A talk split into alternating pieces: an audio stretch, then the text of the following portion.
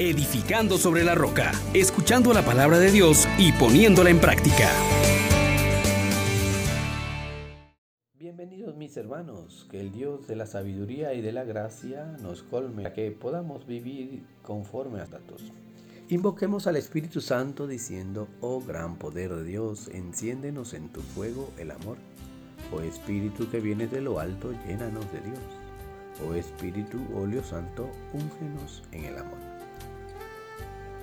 Meditemos hoy en nuestro tema que nuestra sabiduría produzca fruto de buena conducta y delicadeza en el trato.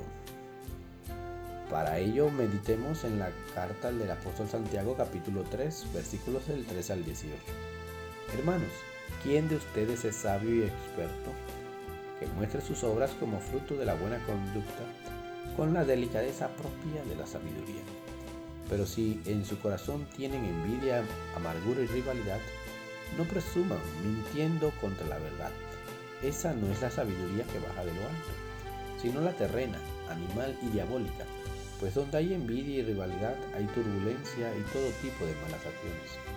En cambio, la sabiduría que viene de lo alto es en primer lugar pura, amante de la paz, comprensiva, conciliadora, llena de misericordia y buenos frutos, imparcial y sincera. El fruto de la justicia se siembra en la paz para quienes trabajan por la paz. Palabra de Dios. Te alabamos, Señor. Hermanos, qué interesante es el texto que hoy se nos presenta en esta carta del apóstol Santiago, hablándonos de la auténtica sabiduría, la que viene de arriba, distinguiéndola de esa sabiduría diabólica que ofrece el mundo. Y es que se nos hace ver que hay dos formas de vivir. Una como la de Cristo Jesús, que es capaz de ofrecerse hacia los demás, de abrirse a los demás, de acoger a los demás. Y la otra que es egoísta, que es diabólica.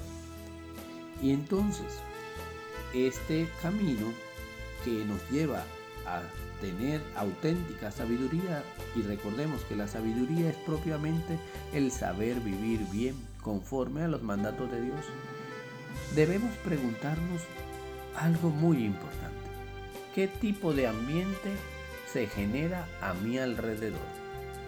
porque tenemos en cuenta que yo soy en parte y muy amplia responsable del ambiente que se genera a mi alrededor. ¿Qué genero yo a mi alrededor? Es la pregunta que no puedo dejarme de hacer. Hay personas que se han esforzado por adquirir títulos y hacer de su vida un alarde de conocimientos. Sin embargo, son personas egoístas, una persona que está llena de envidia, de amargura, de rivalidad. Soy yo de esas personas que ando en ese mundo de la envidia o a otros lo que hagan me amarga la existencia y ando compitiendo con todo. Pues Dios nos ha llamado a generar un ambiente distinto. Y este ambiente que nos propone la palabra de Dios hoy tiene unas características muy importantes. Lo primero, pura, pureza, intachable. Vivimos con coherencia según los mandatos de Dios. Segundo, es amante de la paz. ¿Cuántas veces hemos perdido la paz por ganar una discusión? ¿Cuántas veces hemos apartado nuestro corazón de verdaderamente la persona que amamos simplemente porque pensamos diferente.